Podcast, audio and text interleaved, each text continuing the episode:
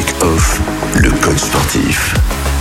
Et on reprend une nouvelle semaine avec vous, Frédéric Hoff, pour euh, parler du bien-être, de l'hygiène de vie. Alors là, plus particulièrement, tient d'une maladie que l'on connaît bien, c'est la maladie de Parkinson. Et on va apprendre tout au long de la semaine qu'on peut aussi apprendre à mieux vivre avec euh, cette maladie, quel que soit l'âge. Oui, tout à fait. La semaine dernière avait lieu la journée mondiale de la maladie de Parkinson.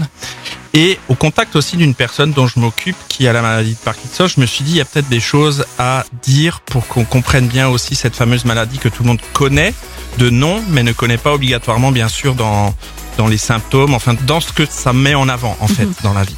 Et on va voir durant cette semaine en fait que cette maladie est bien différente et qu'elle touche tous les âges. La première chose, bien sûr, c'est de voir que cette maladie agit sur euh, ce qu'on appelle la, rigidité musculaire, les tremblements et les problèmes de mouvement. Voilà, c'est les premiers symptômes qu'on a en fait quand on a la maladie de Parkinson.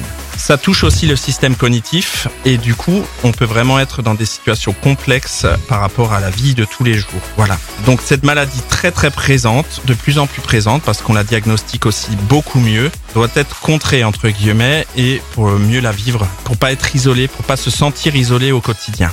Et c'est vrai que bah, d'en parler justement, on se sent euh, moins isolé, on apprend à mieux l'appréhender euh, aussi. Et c'est ce qu'on va voir avec vous euh, demain, Frédéric, puisqu'on va parler de cette maladie qui peut même intervenir chez les toutes jeunes personnes et notamment déjà même chez les adolescents. Complètement. Et on insistera bien sur l'importance de la prise en charge de la maladie de Parkinson, ainsi que sur les avantages du sport pour les personnes atteintes de cette maladie. Mmh. Et du coup, dès l'âge de 8 ans, par exemple. D'accord. Eh bien, merci beaucoup et on voit ça dès demain. À demain.